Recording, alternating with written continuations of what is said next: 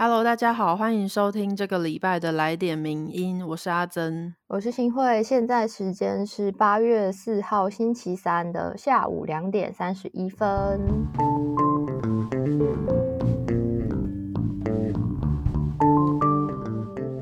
没错，进入奥运的第二个礼拜了，不知道大家是不是也跟我们一样，就是跟全台湾人应该蛮多都一样，就是守在电视前面看一些。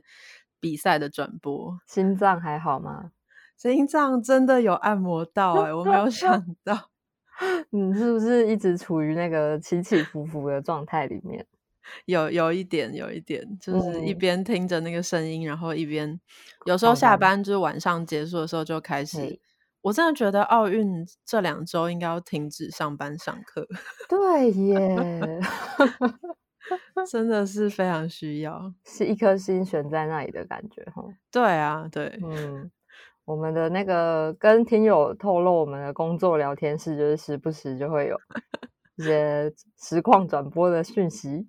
对，或是一些一些相关延伸出来的迷因图啊什么的。对对对，但总之这个礼拜名人堂还是有蛮多跟奥运相关的文章，就算是延续上个礼拜的这个话题，继续来跟大家聊。没错，所以今天第一篇文章要跟大家分享的就是我们的作者 V 太太写的《搞固同决定一切？问号跨性别女性参赛会让顺性别运动员处于劣势吗？对，因为这应该也是今年东京奥运的一个话题之一，就是至少有一百六十三名的 LGBTQ 的选手参赛。那人数上几乎是上一届里约奥运的两倍，算是创下了一个历史的记录。那在女子八十七公斤级的举重比赛里面呢，有一位来自纽西兰的劳瑞尔哈伯德呢，他就是成为第一位以跨性别身份参加奥运的选手。那他其实今年是四十二岁，他是一位刚刚说跨性别女性。那在确认自己的跨性别身份之前呢，他其实也曾经参与过男子的举重竞赛。那这一届奥运是他从三十五岁开始认同自己是女性以来呢，第一次参加国。竞赛，对，那针对这一位算是第一次在奥运登场的跨性别女性选手呢，国际奥委会是表达了非常积极正向的态度，就赞非常的赞许她的勇气跟她的韧性，就是很坚韧的那个韧性。那大部分的支持者也都认为说，这是对跨性别者的尊重跟肯定，也可以让他们感到被社会接纳。算是可以用自己所认同的性别身份来参与社会活动的一个标杆，但是同时呢，也是有一些反对的声音。那对于反对者来说呢，跨性别女性即使在接受荷尔蒙的治疗之后，还是会保留一些生理男性在体能上面的优势，就是对于他们来说，所以呢，允许跨性别女性参加女子组的体育竞赛，他们认为会让顺性别的女性。处于劣势，乐乐也表示有一些意见。他他是反对者吗？哎，讲清楚哦，乐乐。来啊，好，这个我不想剪掉。好，处就是好，所以反对者怎么说？反对者认为说，就是呃，这样子可能会让顺性别的女性处于劣势，并不是那么公平。嗯，那在这边跟大家注记一下，就是所谓的顺性别女性呢，就是指说性别认同符合个人出生时被指定的性别的这些女性。是，嗯，那所以作者在这边提出的一个问题就是说。那跨性别女性在体育竞赛上是不是真的具有绝对的优势？甚至是否有可能跟某些保守人士所担心的，或是刚刚乐乐发出他的 抗议叫声的时候，这有些男性会因此假扮成跨性别来在体育比赛上获奖吗？会有这种事情吗？嗯，那其实这一题呢，转角国际的重磅广播也有做过非常详细的介绍了，非常推荐大家去收听一下，延伸阅读一下。对，那一集我有听，我觉得还蛮清楚的。那关于这个跨性别者的参赛史呢，跟大家说明一下，就是其实根据二零一五年奥委会的最新规定，跨性别女性必须已经宣告自身的性别认同超过四年，而且中途没有更改。那另外呢，在参赛前的一年跟竞赛期间，女运动员每公升血液中的睾固酮浓度必须是低于十纳莫尔的。嗯哼，就是说，其实在这个二零一五年的新规定之前，过去更早之前，本来跨性别是不能参加奥运比赛的。然后二零零四年有一个很严苛的规定，到了二零一五年才是现在的这个新的规定，这样子。是，然后值得注意的就是，这项规定其实只适用于跨性别女性，也就是出生时的生理性别为男性，但是性别认同是女性，然后有去呃接受跨性别的手术或是治疗等等的人。那跨性别男性则不受到任何的限制，是可以自由参赛的哦。那为什么会有这样子的差别呢？其实主要是因为男性血液中的睾固酮浓度平均来说是比女性高很多的。那睾固酮浓度会影响个人的力量、速度，还有爆发力等等的部分的体能上面的面向。而且睾固酮在青春期开始。就会开始作用，然后也让生理男性还有女性的身体上面开始出现一些差异。那考量到绝大多数的跨性别女性都是在成年之后才开始去接受荷尔蒙治疗的，所以他们的身体普遍会被认为说是已呃已经经过了男性的青春期，所以有比较高的睾固酮浓度，所以才会有呃这样子的目前奥运奥委会上面的一个规定。嗯，因为像研究也有发现说，即使他们接受了荷尔蒙疗法，会抑制或是降低跨性别女性体内的睾固酮，但一般来说，他们还是会比顺性别女性有更高的睾固酮浓度。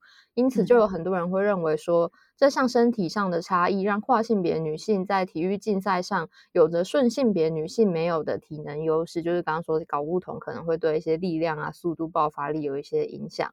因此，就会让跨性别女性与顺性别女性放在一起竞争，并不公平这样子的意见出现。嗯，那上面说的这些论述呢，还有这些逻辑的推导，看似是十分合理的，然后也因此让很多人开始主张说，禁止跨性别女性参与体育竞赛，并不是歧视，而是为了要保障顺性别女性的权益，会有这样子的声音出来。但是仔细想想，就是我们接下来就要跟大家一起仔细思考说，哎，这样子的论述真的是百分之百合理的吗？哦，因为这边作者就提出了一个问题，就是说身体素质决定一切吗？就是跨性别女性她们的身体素质上跟顺性别女性不一样，就一定会造成不公平吗？就算跨性别女性血液中的睾固酮浓度比较高，她们是否就一定能取得比较好的竞赛成绩呢？那作者认为，毕竟体育表现仰赖的从来就不只是身体素质，可能还有其他的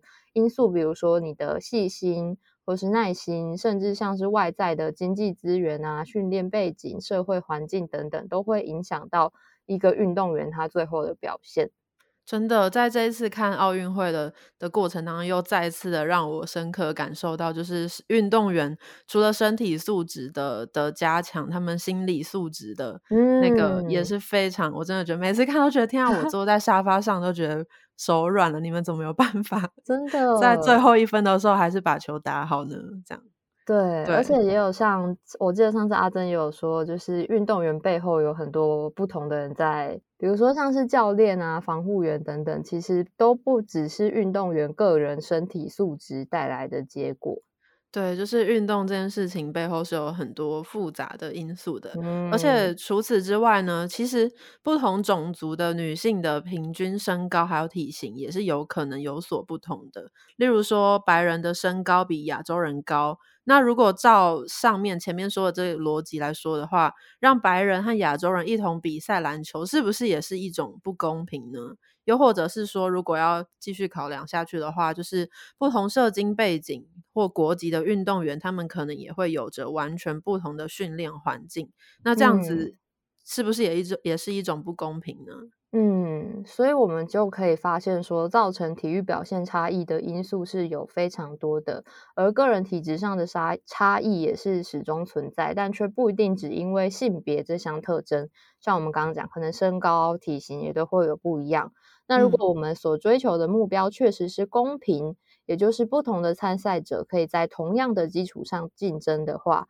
为什么我们会认为说以性别进行分组就能保障这一项公平呢？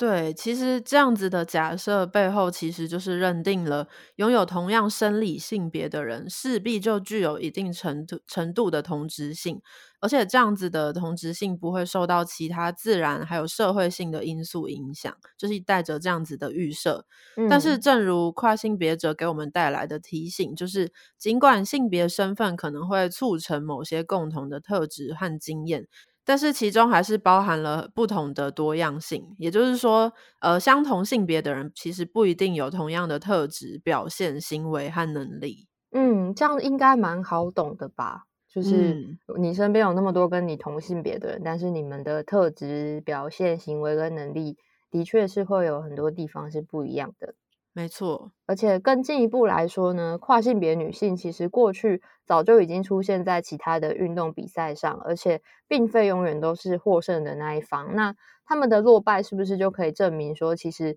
协议里面的睾固酮浓度并不会保障永远的胜利这件事情？对，所以很多舆论担心说，有男性会为了赢得比赛假扮成跨性别者，这样子的说法，就是这件事情其实也没什么好担心了吧？但是为什么这些人仍然会不断坚持，就好像说假扮跨性别是一件非一件非常稀松平常的事情呢？就是你想假扮就可以假扮的吗？没错，嗯，因为像我们前面就提到说，人们可能会习惯去假设说，具有同样生理性别的人就有一定的同质性，从你的生理特征啊、行为表现、喜好、能力都是会很相近的。于是，特定性别的个人就会被期待你要展现出特定的某些特质，比如说，有的人就会声称女性的身体素质比较适合从事某些体育项目，或是让他们在某些运动上的表现。会势必因为身体上的关系而不如男性，比如说之前就是郭幸存的举重得到金牌之后，就有人发文说认为女性的骨盆构造跟男性不同，应该不适合举重，应该去做别的运动项目，而引发了一些争议。没错，就是乍看用一些呃可能很客观的数据或是图片来来表达这件事情，但事实上背后都没有那么的简单，可以一概就直接判定这样子的事情。是的，对。那所以这一次呢，这这一位跨性别女性首次在东京奥运登场，她作者认为还是有一些积极意义的。他说呢，我们不是不能讨论让跨性别女性参与女性的体育竞赛是否真的会造成不公平，但他认为在这些跨性别女运动员几乎目前还是几乎没有什么曝光机会，又缺乏资源的情况下。这种对跨性别者的威胁的假设，却以一种很不合比例的速度跟程度被传递，还有强化，进而可能会妖魔化一些跨性别者，也合理化父权社会持续禁止跟排除他们参与社会活动。嗯，虽然很多人会主张说体育是对所有人类开放的活动，但事实上呢，体育之中一直都存在着各种就是性别、种族还有国籍而产生的排除和边缘化。这件事情应该台湾人也是蛮有感的吧？对啊，就是我们不能用台湾为名参加奥运这件事。对，又或者说，其实比方说，第一届的奥运会在一八九六年举行，但是第一个女子项目的冠军是直到一九零零年才出现的。嗯，所以其实现在我们看到的奥运也不是那么理所当然的产物。嗯，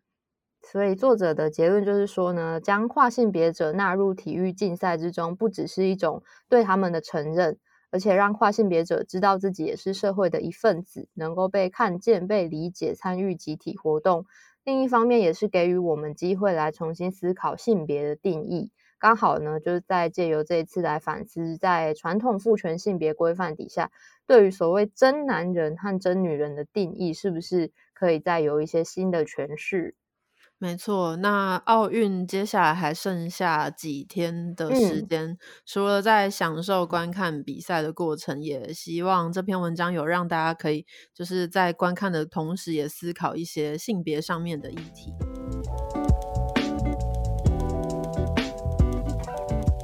好，那今天跟奥运相关的第二篇文章呢，相信是本届东京奥运台湾人目前最喜欢讨论的话题之一，就是我们十九岁的桌球选手小林同学林云如。没错，就是在呃，我们今天录音，然后其实昨天也比了一场桌球的混呃团体战，然后就是这场比赛也是再次让大家看到小林同学非常非常非常厉害的一面。我以为你要说可爱的一面，又又厉害又可爱。好，反正因为林云如这次在桌球混双跟搭档郑怡静拿下了铜牌嘛，那单打虽然有点可惜在铜牌战落败，但是就是在昨天的男子团体战当中成功赢回了那个对手。奥恰洛夫，对，奥恰洛夫。嗯，总之就是他精彩的比赛以及一些什么吃可爱长大等等的一些话题呢，就让他成为了这次奥运的镁光灯焦点之一。对，所以也因此开始有很多媒体报道选这些选手的成长历程。那其中呢，就可以发现林云如她是一位体育专长的自学生。所以今天这篇文章就是要从教育的角度来看看林云如带给我们什么样的启示。对，这篇文章是我们的特约作者，算是一篇投书啦。他们是一个团队，叫做歪文系，他们所写的《小林同学林云如教会我们的事》。自学、自由、自律的交集处，就是我看到这篇自学生的时候，就想到我以前高中，不知道阿珍有没有，就是高中的时候会有那种直属学弟妹，嗯，有。然后那时候我的直属学妹她就是一个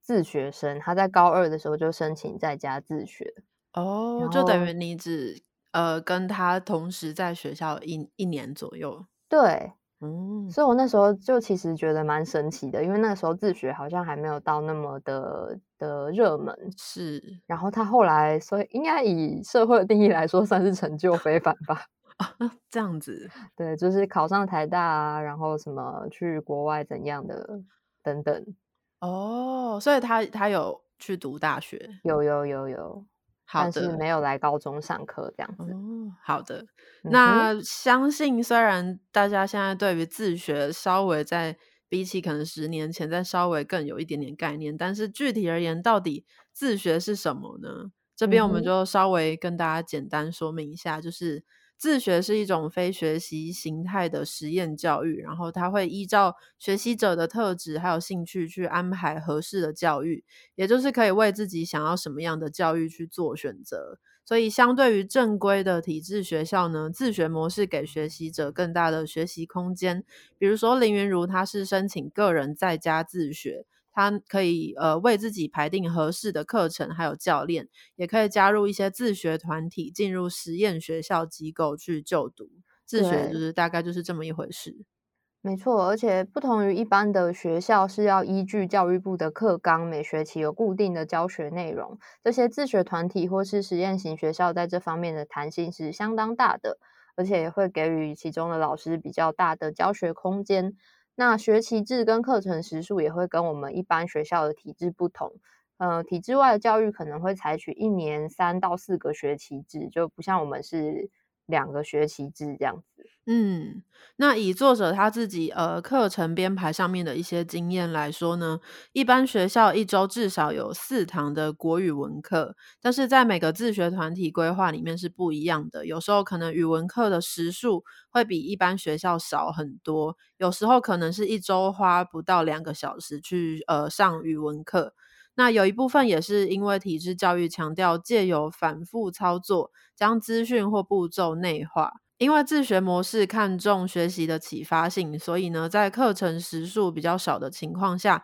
更能够集中在教方法或是讨论的引导上面。嗯，所以这样听起来，其实好像会大部分的人会觉得说，哇，跟体制内完全不一样。是不是自学是一种相当梦幻的教育方式呢？嗯，可是作者就说他其实也不是这么完美无缺的。他觉得关注教育的内行人一听到没有课纲，可能就会已经开始觉得嗯，好像哪里怪怪的。对，因为没有课纲就意味着对于学习内容并没有确切的规范，那教学规划就必须要。依靠每位教师自己开发课程的能力跟个人特色，就跟体制内有一个规范可以遵循是不太一样的。是的。那作者他身处教育现场呢，他观察到一些影响自学生学习效果最关键的因素，其中就是有一个就是学习的心态，因为很多学生因为适应不了体制教育，然后他们就是选择成为自学生，但是因为过去他们受到就是体制内的僵化死板的学习学习经验。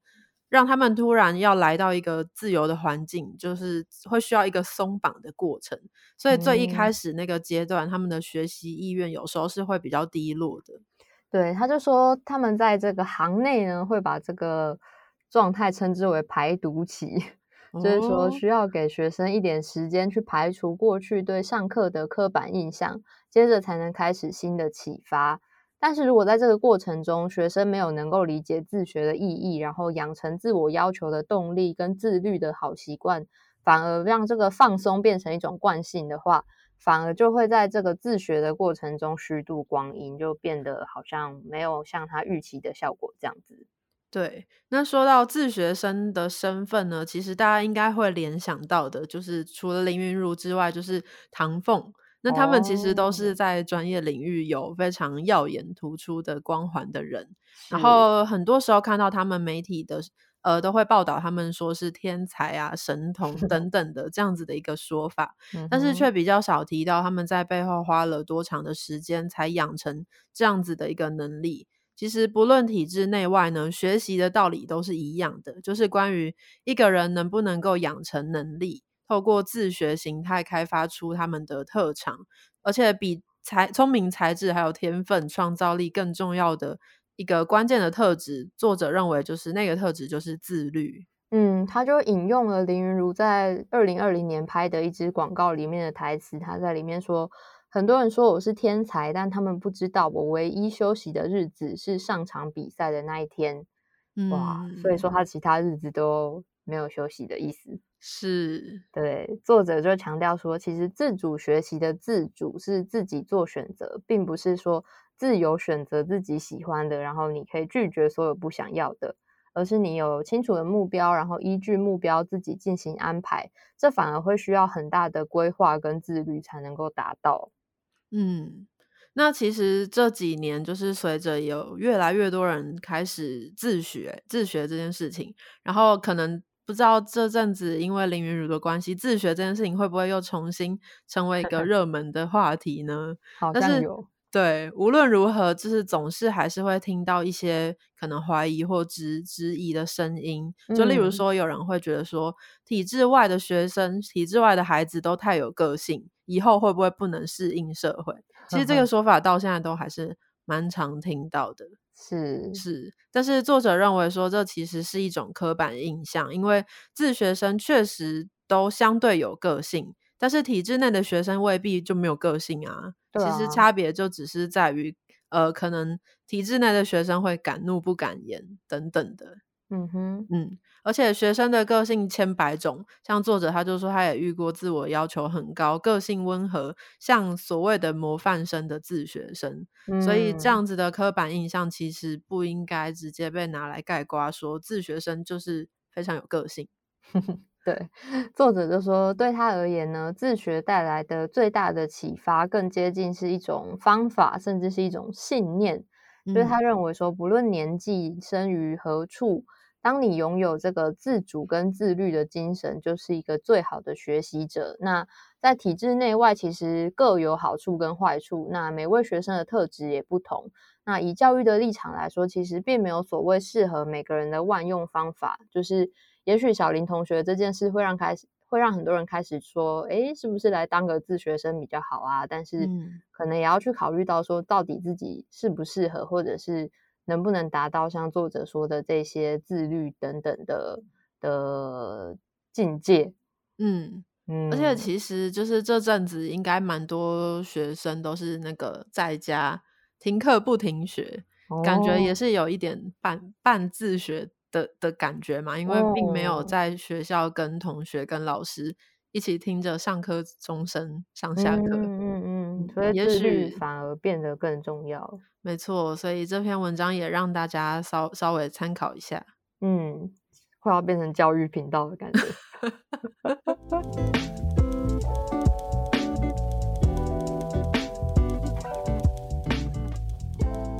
今天第三篇也是稍微跟奥运有一些些的相关，也是跟呃运动员有关系的。这篇文章是转载多多益善 Right Place 这个呃这个组织这个网站的，然后作者名称叫做孙兴轩，文章标题叫做《运动员也是人，正视心理健康，大阪直美退赛的启示》。大家之前应该有关注到，就是网球选手大阪直美，他在今年五月底的时候有公开表示说，为了保护自己的心理健康，他拒绝出席法国网球公开赛的公开记者会。而这件事呢，也让他因此被主办方罚款跟警告。那六月初的时候，大阪直美在推特上发表声明，就坦言自己其实从二零一八年开始就受到忧郁症跟焦虑症所苦。而且被规定选手必须出席公开记者会这件事，更增加他的更增加了他的心理负担，所以他为了自我照顾，只好在最后呢就宣布退出了今年的法网公开赛。那如果大家有关注的话，就是其实早在二零一八年美网公开赛的时候，那时候大阪直美是二十岁，然后他打败了小威廉斯，拿下他生涯第一座的大满贯冠军。但是呢，在这个非常值得欢呼的时刻，在球场上迎接他的却不是观众的欢呼声，而是满满的嘘声。那其实详细来讲的话，这个满满的嘘声也不完全是针对他的，因为那场比赛里面也有一些就是关于小威廉斯跟裁判之间的一些争议，所以呃，观众的嘘声可能不完全是针对他的，但是也是直接就是让他直接面对这样子的一个状况。对啊，你想你赢了比赛，结果全场观众在那边嘘，没错，而且他当下可能也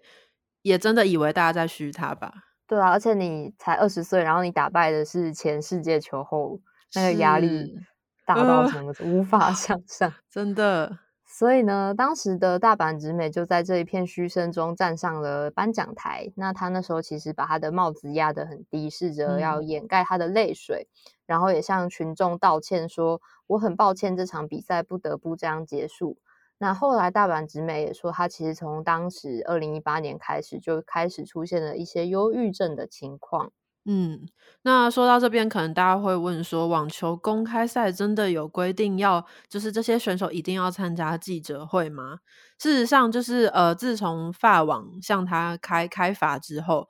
四大网球公开赛的主办单位也随后就是联手发布声明说，如果持续不履行媒体义务的话，大阪直美可能会被退呃停赛，而且会受到更严厉的处罚。那事实上，四大网球公开赛的大满贯规则手册里面有规范了一些球员的媒体义务。其中的第三条第 H 款就规定说，除非球员或球队因为受伤或生理上的限制无法到场，否则无论输赢都必须参加及时的赛后记者会。那违反这个条款的球员呢，最高可以罚两万美金，大概就是新台币五十六万元。嗯，是一个蛮严格的规定呢。是的，那所以就在大阪直美的这个事件当中呢，参加记者会算不算职业运动员？无论如何都必须履行的职责，就变成一个问题。因为其实职业运动员跟任何人一样，都可能因为先天或后天的生理或心理因素而成为障碍者。那么这时候，雇主或主办单位有没有义务来确保这些障碍者不会因为障碍而相对于其他人处于劣势呢？这边有一个之前的高尔夫球的案例可以来参考一下。没错，呃，有一位高尔夫球选手叫做凯西·马丁，那他的右腿先天罹患一种肌肉萎缩症，所以他是属于美国身心障碍者法。呃，所定义的障碍者，那这个美国身心障碍者法，我们在这边会先简称障碍者法，等等也会继续提到，大家可以稍微记一下。嗯，然后到了两千年，凯西马丁他在参加美国职业高尔夫球巡回赛，我们简称巡回赛的时候呢，他已经没有办法走完整个十八洞的球场了，所以他就向巡回赛的官方提出说，他要使用高尔夫球车参赛。但是这个要求却被呃主办方拒绝了。嗯，但当时这位选手就是马丁，他认为说，根据这个障碍者法，巡回赛是有义务为他提供合理调整的，也就是让他嗯符合他的要求使用球车参赛。但巡回赛这边却主张说，走完球场也是高尔夫球选手参与比赛的必要条件。如果没有完成这个条件，就是改变了这项运动的本质。嗯，所以如果让马丁使用球车，真的会改变比赛的本质吗？那关于这件事情，可能大家心里都有各式各样的想法，然后可以探讨的面向也很多。但是我们这个案例会先从美国最高法院的的判决下去讨论。美国最高法院认为说，高尔夫球比赛是在考验球员是否可以把呃可以用最少的杆数把球送进球洞里面。所以最高法院认为说，不论是用走的或者是坐车，都不会改变这个比赛的本质。但是巡回赛官方那边呢，他们认为说，走完整个比赛会导致选手疲倦。尤其是在比赛的最后一天呢，心理压力是非常大的。那这种时候，疲劳这件事情就很可能是影响整个比赛的关键因素。对，可是针对巡回赛的这个说法呢，美国最高法院的判决书就表示，经过专家测试，其实你走完高尔夫球场一圈所需热量大约是五百大卡。比一个汉堡的热量还低，而且选手们在比赛时有很多休息时间可以补充热量。而且对这位选手马丁来说，走路会引起巨大的疼痛，他除了要承受心理压力和疲劳，还要承受其他选手没有的疼痛压力跟受伤风险。所以最后，美国最高法院是判决马丁胜诉的。其实走完高尔夫球一圈只需要五百大卡这件事情，我有点 惊讶，真的。对，可能我不知道这个这个是怎么算的，但无论如何呢，马丁因为他的身体状况跟一般的选手都不一样，所以无论如何，的确是如美国最高法院判定的那样。是是的。那如果我们回到大阪直美的案例呢？大阪直美事件是其实是发生在法国。所以是不属于障碍者法的管辖范围的。但是法国其实已经在二零一零年通过联合国身心障碍者权利公约，是有义务履行这个权利公约的。所以，如果大阪直美主张说记者会导致他事前的焦虑和事后的忧郁，而且已经达到了障碍的程度，那么大阪直美选择不参加记者会的这件事情呢？法网主办单位是有义务提供合理调整的。嗯，可是讲到这边，大家可能也会想到的，就是心理上的障碍的认定难度，似乎是比生理障碍还要高了一层。因为像我们刚举的这一位高尔夫球选手凯西马丁的案例，其实蛮复杂的。上面只是一个简单的概述而已，因为我们还需要去讨论这个运动比赛的本质是什么啊，选手和主办单位的关系，然后参加记者会算不算选手的一个核心职能，以及主办单位究竟有没有权利决定参加记者会是不是选手参赛的必要条件等等，都还有待讨论。没错，那如果因为大家都是台湾，哎，不一定哦。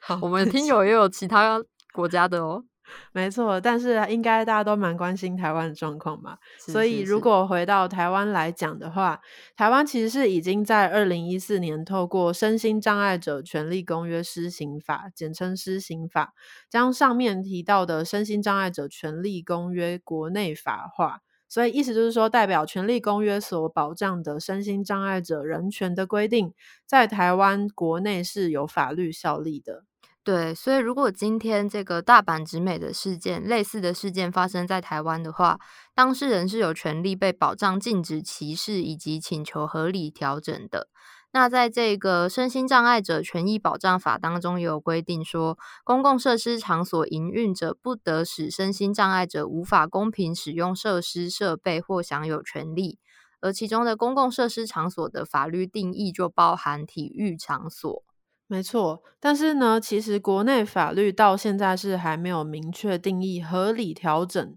的这个义务内涵跟范围的，所以当雇主或场馆营运方拒绝障碍者的请求，展开协商并提供合理调整的时候呢，不论障碍者透过行政申诉还是司法诉讼，都还是很难被认定为是歧视的。所以讲到这边，作者他还是期待说政府可以尽快修法。把合理调整这件事情明确入法，才能够真正有效的保障身心障碍者的权利。是，就是希望说，呃，运动员也是人这件事，可以慢慢的被大家给关注，而不是说，好像他站上了那个这那个比赛的场地，他就得要是什么样子或有什么义务。没错，那今天的三篇文章其实是从奥运讲到运动。这件事情，那也让我们知道说，运动这件事情其实是非常复杂，而且真的哎，对，就是希望也借这次呢，可以让大家持续除了看比赛之外，也持续的关注运动的这件事情，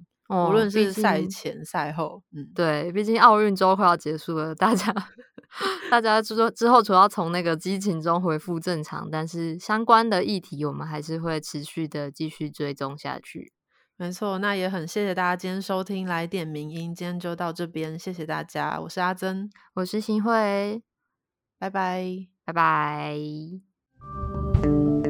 谢谢你的收听，更多内容请上名人堂网站。